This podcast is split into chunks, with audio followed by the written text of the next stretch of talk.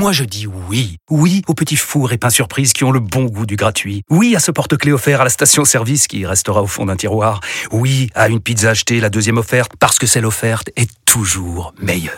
On préfère tous quand c'est gratuit. Chez Skoda, profitez de deux mois de loyer offert sur une sélection de modèles jusqu'au 31 mars. Portes ouvertes ce week-end. Deux loyers offerts après premier loyer en LLD 37 mois sur toute la gamme Skoda, Orenia et Enya Coupé, c'est accord par Volkswagen Bank. Détails sur skoda.fr. Au quotidien, prenez les transports en commun. RMC.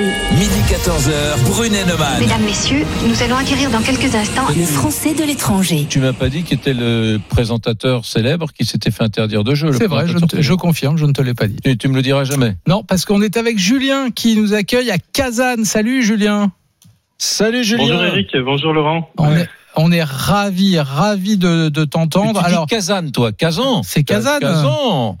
Kazan. Alors je disais Kazan et puis je suis passé à Kazan euh, récemment parce qu'on m'a dit que c'était la meilleure prononciation en français. Mais je Très pense qu'on peut dire euh, les deux. j'oublie toujours que Brunet parle russe couramment. Ah bah oui. Bah alors, attends, attends, attends. C'est une république. Bon, c'est c'est en l'ancienne URSS, mais c'est c'était c'est dans quel pays Kazan alors aujourd'hui? C'est en donc Kazan c'est une euh, c'est une ville qui est dans la République du Tatarstan, qui est une république autonome en Russie. En fait, c'est vrai qu'on le sait peu, mais euh, un peu comme pour les États-Unis, en fait, il y a différentes euh, régions, on va dire, en Russie et C'est qui ont une plus fédération.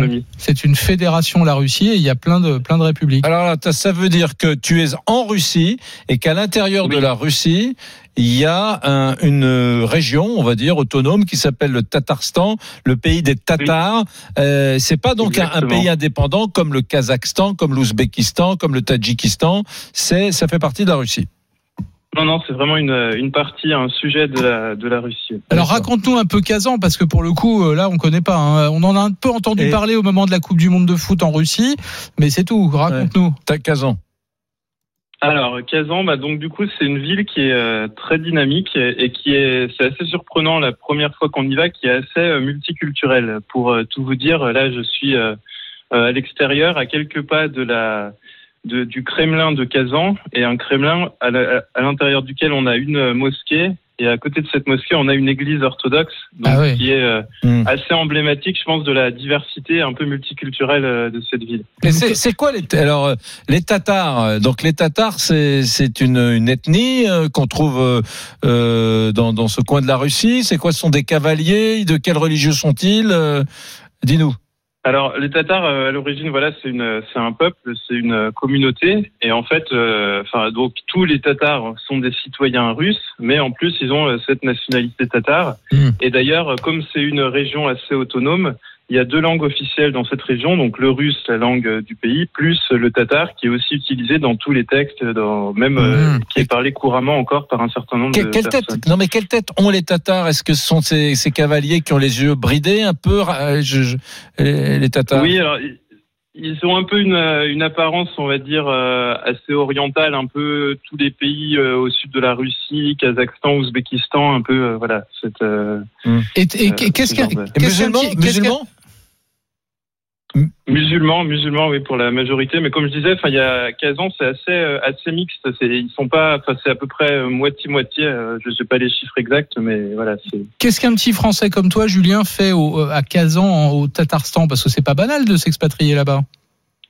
Oui, en fait, je travaille pour une entreprise française de fromagerie et du coup, l'objectif, c'est de faire, euh, enfin, d'adapter des recettes françaises pour euh, les faire déguster aux Russes et de, voilà, de développer euh, le développement du fromage. Mais c'est quel fromage puis- Quel fromage alors, bah, c'est des fromages. en fait, il y avait historiquement dans l'entreprise où je travaille des fromages russes qui existaient. Et l'objectif, c'est de faire des nouveaux fromages de type camembert, brie, qui qui sont pas encore très très répandus en Russie, mais euh, dans les grandes villes notamment, euh, c'est des voilà, c'est des, des produits qui sont de plus en plus appréciés et, et- et dégustés. Il y a d'autres Français que toi, expatriés à Kazan tu, tu connais un peu la communauté française là-bas?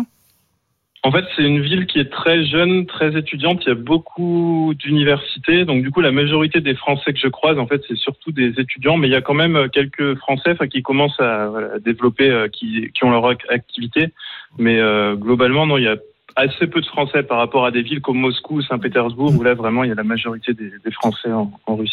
Bah écoute, merci Julien pour cette carte postale de Kazan au Tatarstan. Kazan, ça parle peut-être aux fans de foot, hein, parce que c'était le quart de finale, si ma mémoire est bonne, France-Argentine. Euh, match absolument magnifique. Huitième de finale, huitième, pas quart. Huitième de finale, match absolument magnifique de la dernière Coupe du Monde en Russie. Merci Julien pour cette carte postale. Eric, on se retrouve demain.